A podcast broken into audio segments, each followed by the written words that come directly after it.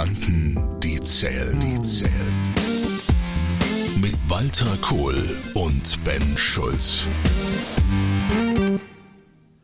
Der Zeitgeist erstickt den Klartext. Heute mal ein Special von uns. Wir wollen heute mal über Dinge sprechen, die außerhalb unseres Business uns bewegt und uns beschäftigt. Ganz aktuell Präsidentschaftswahlen in Frankreich.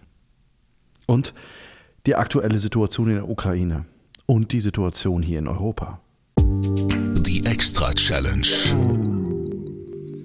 Ja, wir hatten ja jetzt gerade die Präsidentschaftswahlen und ganz ehrlich, ich habe richtig ja, mir Sorgen gemacht vor ein paar Wochen, wie die Meinungsumfragen durchwachsen waren nach dem ersten Durchgang, dass Marine Le Pen Präsidentin der Französischen Republik werden könnte weil das wäre für mich gelinde gesagt eine Katastrophe gewesen. Und so habe ich jetzt einen ersten Rückblick und sage zwei Dinge. Auf der einen Seite Erleichterung, dass Macron es geschafft hat, auch, mit einem, auch wenn mit einem deutlich schlechteren Ergebnis, und Entsetzen über die Tatsache, dass es so weit gekommen ist. Wenn du über Entsetzen sprichst, ich sag mal, die Wahl, wie sie ausgefallen ist. Und ähm, wir haben im Vorfeld, bevor wir jetzt hier miteinander darüber gesprochen haben, schon mal kurz drüber geredet, wo du einfach sehr klar auch gesagt hast, und mir ist es auch aufgefallen, also die, die Wahl ist ja eigentlich, eigentlich ist die Wahl ja eine Katastrophe gewesen. Was man sieht, wenn man sich die Zahlen mal wirklich anguckt, was war das für eine Wahl? Ja, schlimmer noch wie die Zahlen, wenn man sich die Hintergründe anguckt. Äh, Frankreich sagt ja, es ist ein Mutterland der Demokratie. Die Franzosen haben eine lange republikanische Tradition. Und äh, das muss man auch berücksichtigen. Der Staatspräsident in Frankreich, in der fünften Republik, das ist ja eine unter de Gaulle ein, unter dem Einfluss des Algerienkrieges damals aus der vierten in die fünfte Republik neu übergegangene Verfassung, hat ja Rechte, die wesentlich deutlicher sind, wie zum Beispiel der deutsche Bundeskanzler. Also der französische Staatspräsident kann richtig was verändern. Ja? Und letztlich, so interpretiere ich die Wahl von Macron, ist Macron gewählt worden, um Le Pen zu verhindern, aber nicht, weil er Macron ist. Und das ist in fataler Weise eine Ähnlichkeit zu der Wahl von Joe Biden, die ja für viele Leute auch eine Wahl war oder eine Wahlentscheidung war um ein zweites, äh, Amts, eine zweite Amtsperiode von Donald Trump zu verhindern. Das heißt, wir haben jetzt an Schaltstellen der Macht, die in der westlichen Welt von zentraler Bedeutung sind, beides sind Atommächte, Menschen sitzen, die letztlich die ja, Notkandidaten waren, die Kompromisskandidaten waren. Und äh, jetzt stellt man sich mal nur fünf Minuten vor, Marine Le Pen wäre Präsidentin der Republik geworden. Ich befürchte, das wäre zumindest der Einstieg in den Ausstieg Frankreichs aus der EU, aus dem Euro. Dann würde letztlich ein Prozess der Konsolidierung des Zusammenfindens, der mit Adenauer, de Gasperi und de Gaulle in den 50ern begonnen hat, der unser beider Leben ja komplett geprägt hat, beendet werden. Und wir hätten am Ende eine Viktor-Urbanisierung der EU. Das musst du dir mal vorstellen. Katastrophe. Was würde denn das bedeuten? Also ich sag mal, wenn du jetzt gerade sagst, es ist ähm, äh, eigentlich ist das ähm, eine Vermeidungswahl, ein Vermeidungsergebnis ja. gewesen. Ähm, ich sag mal, er ist jetzt vier, fünf Jahre on board. Was, was könnte das im Extremfall eigentlich bedeuten? Wie würdest du das einschätzen? Also was, was ist das, was jetzt eigentlich passieren muss, auch bei Macron an der Stelle? Bei Macron muss gar nichts passieren, weil Macron hat eine zweite Wahlperiode, dann ist vorbei. Also das Fünfjahresthema ist 27 vorbei und dann geht er sozusagen in Rente, in Anführungszeichen. Wie bei den amerikanischen Präsidenten. Du hast zwei Turns und dann ist gut. Die Frage, die mich bewegt, ist eine andere. Es gibt keine bürgerliche Mehrheit mehr in Frankreich. Das wäre so, als wenn die AfD und die Linke bei uns mehr als 50 Prozent hätten. Wir haben ja jede Menge Leute, die nicht gewählt haben, die Linken haben aufgerufen, Macron zu wählen, Klammer auf, das ist das kleinere Übel, Klammer zu. Und ich habe ja vorhin gesagt, Frankreich nennt sich ja das Mutterland der Demokratie. Und die Wahl des Staatspräsidenten hat keine demokratische Mehrheit mehr. Das ist für mich das eigentliche Problem.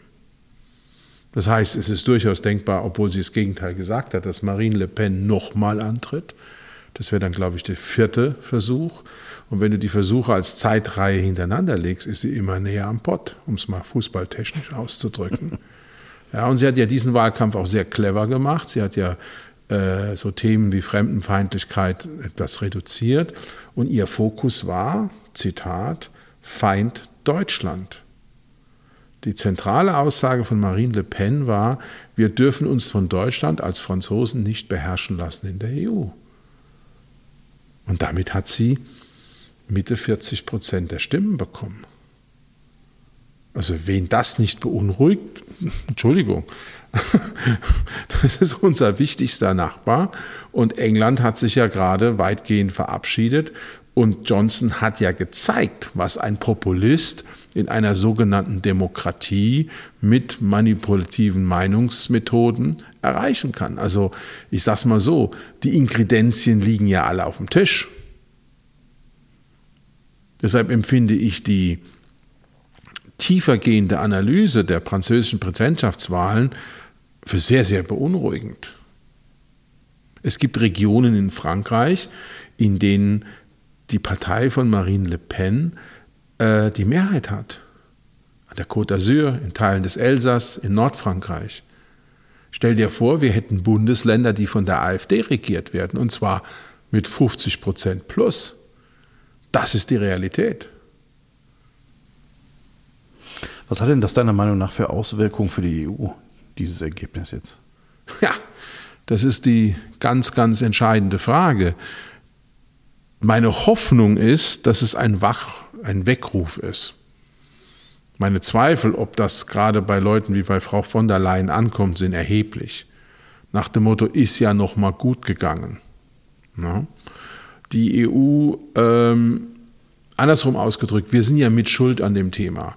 Frau Merkel hat ja in ihrer Kanzlerschaft alles getan, Avancen gerade auch von Macron in den ersten fünf Jahren, also in den letzten fünf Jahren seiner Präsidentschaft zurückzuweisen, dass man eine europäische Integration vorantreibt. Beispiel äh, gemeinsame europäische Streitkräfte, äh, gemeinsame europäische Umweltpolitik, Außenpolitik und andere Themen mehr.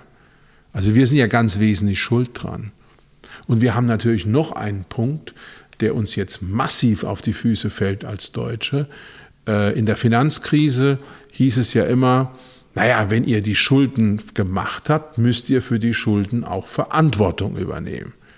Der griechische Außenminister hat das neulich gerade sehr schön pointiert formuliert. Er hat gesagt, das war ja auch richtig, was Deutschland damals gesagt hat. Aber dann ist es auch richtig, dass Deutschland die Verantwortung für die Gas- und Ölabhängigkeiten gegenüber Russland in der Europäischen Union übernehmen muss, weil das ist ja auch die deutsche Verantwortung. Mhm. So. Und genau an der Punkt hat Marine Le Pen auch recht. Das muss man objektiv anerkennen diese, nennen wir es mal, Doppelzüngigkeit fällt uns jetzt auf die Füße. Das sieht man ja auch in dem Thema Waffenlieferungen an die Ukraine, Stichwort schwere Waffen. Mhm. Wir hätten die Möglichkeiten, Waffen zu liefern. Die Holländer liefern moderne Panzerhaubitzen. Ne? Und die holländischen Bestände sind sicherlich nicht kleiner, äh, nicht größer, Entschuldigung, wie die der Bundeswehr. Und wir tun uns mit ja, Scheinheiligkeiten davonstehlen. Also das ist auch eine Dimension an der Stelle. Es gibt Aussagen von qualifizierten Offizieren wie der General Domröse, die einfach sagen, ein Marderpanzer kannst du in vier Wochen lernen. Ich, ich habe das auf der Kampftruppenschule gehabt. Ich war selber Ausbilder am Panzerabwehrsystem Milan. Wir haben das in einer Woche durchgezogen. Das heißt, mit qualifizierten Soldaten aus der Ukraine kannst du das in drei bis vier Tagen machen. Das ist überhaupt kein Problem. Mhm. Man muss es wollen. Und ich sehe einfach diese Zeitgeistproblematik, dass man mit sich selbst und den eigenen Irrtümern beschäftigt ist und damit natürlich auch die Flanke der Unglaubwürdigkeit eröffnet. Und jetzt nochmal zurückzukommen auf Frankreich. Macron hat ja insgesamt in seiner Wirtschaftspolitik gerade auch vieles richtig gemacht, aber das ist völlig untergegangen. Das ist eigentlich erschütternd. Ja, ich sag mal, wir haben ja das, du hast gerade das Wort Zeitgeist genannt. Wir leben ja auch in einem Zeitgeist, wo man ähm, im Endeffekt, äh, selbst wenn du Dinge richtig machst ähm, und äh, Dinge nachweisen kannst an unterschiedlichen Stellen, dass er auch ungern gehört wird und teilweise auch wenn es unbequem ist, wenn es unbequem, wenn's unbequem ist. Und das ist, ne, das ist ja auch was der Titel, ne, Zeitgeist erstickt den Klartext. Ähm, äh, es, es, sagt ja kaum auch einer wirklich die Wahrheit oder äh, ich sag das mal im, im bildlichen Sinne, haut mal auf den Tisch und sagt, äh, Kinders, können die wir jetzt unbequeme mal. Wahrheit. Ja, das, also das sind wir, das wollen wir auch irgendwie alle gar nicht. Nein, weil wir eingelullt sind in eine Biedermeier-Kultur und eine Abfeder- und Wattebausch-Kultur und wir haben es ja jetzt am Ukraine-Schock erlebt, ähm, dass die Dinge nicht so sind, wie sie sind wie wir sie uns stricken. Unser Büllerbü muss da irgendwann auch mal wie eine Blase platzen. Und wenn ich jetzt sozusagen einen Brückenschlag mache und einmal 360 Grad, wenn man den Zirkel sozusagen in Deutschland einsticht, äh, rund um Deutschland gehe, dann sehe ich im Süden in Italien einen Herrn Salvini, der zurückkommt. In Frankreich sehe ich die Situation, die wir eben beschrieben haben. In England beziehungsweise im Vereinigten Königreich sehe ich ganz klare äh, diese Brexit-Geschichten bis hin zu einem schottischen Referendum, was dann in Katalonien wiederum Auswirkungen hat. Dann sehe ich eine völlig andere Entwicklung in Nordeuropa. Schweden, Finnland, wahrscheinlich mit Sicherheit Finnland, werden der NATO beitreten. Also auf einmal Dinge innerhalb von kürzester Zeit, die vorher undenkbar waren. Und dann haben wir natürlich das ganz große Thema im Osten, Stichwort äh, Wladimir Putin, ein System, das von weiten Teilen der deutschen Politik und damit ist insbesondere die CDU und die SPD gemeint, beide, ja, äh, völlig falsch eingeschätzt worden ist. Hm. Und wenn du heute sagst, ähm, Frau Merkel, Herr Schröder, Herr Steinmeier, Sie sind Hauptverantwortliche für die größte außenpolitische Fehlleistung seit Gründung der Bundesrepublik Deutschland, übernehmen Sie Verantwortung, dann gibt es sogar noch Fragezeichen dafür. Für mich ist ganz klar, Herr Steinmeier ist als Bundespräsident untragbar nach der Debakel, was erlebt wurde und vor allen Dingen auch seiner Nichtreaktion. Mhm. Frau Merkel ist zurückgetreten, Herr Schröder hat sich dermaßen ins Abseits geschossen, dass sogar die eigene Parteivorsitzende inzwischen seinen, Rücktritt, äh, seinen Austritt aus der Partei verlangt. Ich glaube, der will jetzt auch nach Russland ziehen, habe ich gesehen. Ne? Ja, das wäre ja nicht ganz schlecht. Da hat er ja alle Möglichkeiten, die er ansonsten für sein Ego braucht. Aber lange Rede, kurzer Sinn. Das muss man sich alles mal als ein Bild vor Augen führen, meiner Meinung nach. Das Verrückte ist, dass das ganze Thema auch ne, Kommunikation, wir hatten das ja an einer Stelle, wo wir festgestellt haben, dass die neue Art des Kommunizierens, gerade auch über ähm, Social Media, über die neue Art des Kommunizierens, äh, Zeitgeist. Äh, und du hast ähm, gesagt, da haben wir uns drüber unterhalten. Äh, du hast einen spannenden Artikel gefunden in der Zeit diese ja, Woche, genau. wo es um Kommunikation geht und die Veränderung, ähm, wie Kommunikation sich verändert hat, auch vor allen Dingen von Konsumenten, also wie, wie Konsumenten eigentlich heute mit Kommunikation und Wissen umgehen und dass festgestellt worden ist, dass ähm, ich will das mal ganz platt in meinen Worten sagen, dass man, man ist ja eigentlich an dem, an dem, an dem Ehrlichen, an dem, wie es wirklich ist, ja eigentlich doch gar nicht mehr interessiert, oder? Mm, ich weiß nicht, ob ich das so formulieren würde. Ich würde das, so wie die das in dem Artikel, das war für mich ein Augenöffner, ein Eye-Opener geschrieben haben. Es gibt zwei Arten von Empfängern. Es gibt das Schnelle und das Langsame. Und die Schnellen sind impulsiv unterwegs, da geht es um wenige Sekunden. Das sind die Leute, die abfahren auf Make America Great Again oder äh, Take Back Control, jetzt mal um den britischen Slogan, den Brexit-Slogan zu nehmen. Und die fühlen sich bestätigt durch das, was sie eh schon denken. Und diese Slogans und diese einfachen Punkte, die führen letztlich zu so einer Art Echokammer und dann machen die Leute zu. Und das sind viele. Das war aber früher schon so. Das wird sehr schön in dem Artikel beschrieben mit Experimenten von Football Games in USA und so. Also das ist jetzt nicht eine Sache, die neu ist. Neu ist, dass durch die sozialen Medien wenige enorm viel Reichweite entwickeln. Das hast du ja früher nicht gehabt. Ja, also in dem Artikel steht zum Beispiel drin, dass drei Prozent der User, ich glaube 90 Prozent der Facebook-Einträge verursachen. Das muss man sich mal vorstellen, was, das, was da für eine Wucht hinten dran steckt. Und dass eben Menschen, die eine lange Kommunikation haben, Beispiel Wissenschaftler, Experten, die auch darauf trainiert sind, ein Argument sauber aufzubauen, die durch ihre wissenschaftliche Arbeit an Magister, Doktorarbeiten, Habils, Artikeln, Studien und so weiter und so fort den langen Weg gehen, dass die gar nicht gehört werden. Und das Beispiel, was Sie zitieren, ist Dr. Fauci von der äh, Center of Disease Control in Atlanta, der ja unbestritten einer der Weltkoryphäen in dem Thema Corona auch war, dass der, obwohl er so intensiv und gut kommuniziert hat, am Ende der Corona-Pandemie von deutlich mehr Amerikanern als unglaubwürdig angesehen wurde wie am Anfang.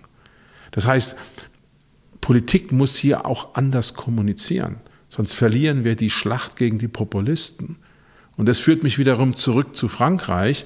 Le Pen ist halt, genau wie andere Populisten, Meisterin in dieser kurzen, emotionalen, ich sag mal, Trigger-Kommunikation. Und wenn wir das nicht schaffen, als Demokraten auch so uns sozusagen wehrhaft in der Kommunikation zu zeigen, dann wird es schwierig um nochmal kurz darauf einzugehen, ähm, dieser Artikel, auf den du dich da berufst, der ist in der Zeit erschienen und zwar unter der Rubrik Wissenschaftskommunikation. Richtig. Was Experten lernen müssen. Ähm, das ist jetzt, äh, donnerstags kommt ja immer die Zeit. Ja. Ähm, das heißt, nicht in der letzten, sondern in der vorletzten Ausgabe äh, ist dieser Artikel erschienen. Also da einfach mal gucken, was Experten lernen müssen. Ist auch online nochmal lesbar. Also hier ein sehr guter Artikel. Was würdest du sagen, braucht es, ähm, um mit diesem Zeitgeist vernünftig umzugehen? Zwei Dinge. Wir müssen erkennen, dass die Welt nicht so ist, wie wir sie uns wünschen. Bestes Beispiel, Putin ist ein lupenreiner Demokrat. Da muss ich nur lachen, wenn ich, das ist so bitter, da kann man eigentlich nicht lachen. Und das Zweite ist, harte Wahrheiten brauchen auch harte Ansprache. Man kann nicht sagen, oh, das ist aber jetzt unglücklich gelaufen, wenn gleichzeitig die Gasspeicher in Deutschland 25 Prozent und weniger im Herbst gefüllt waren. Da muss man sagen, Entschuldigung, der damalige Wirtschaftsminister Herr Altmaier hat flat out Scheiße gebaut. Punkt. Inakzeptabel. Wenn wir eine Diskussion haben, dass jemand weil er in einer Dissertation vor 20 Jahren vermeintlich Plagiate drin hat, ohne jetzt zu werten. Und das ist ein Rücktrittsgrund. Ja? Und dann sagen wir, eine außenpolitische Vollkatastrophe, die zwei, dreistellige Milliardenschäden, politischen Reputationsverlust, Gesichtsverlust ohne Ende ausgelöst hat, ist kein Rücktrittsgrund für einen Herrn Steinmeier. Da muss man sich doch fragen, wo wohnen wir? Das ist doch absurd. Das geht doch gar nicht.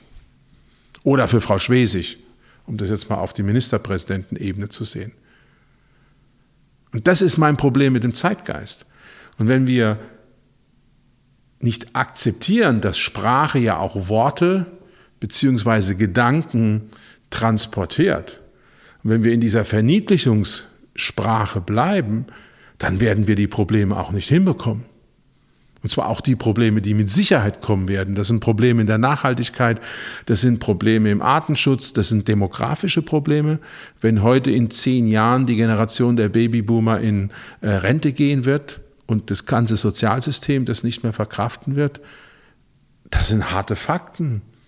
Und das meine ich mit einer Sprache, die der Dimension des Problems auch angemessen ist. Kohl und Schulz. Gedanken zählen, zählen. Mit Walter Kohl und Ben Schulz. Weitere Informationen im Internet unter kohlundschulz.de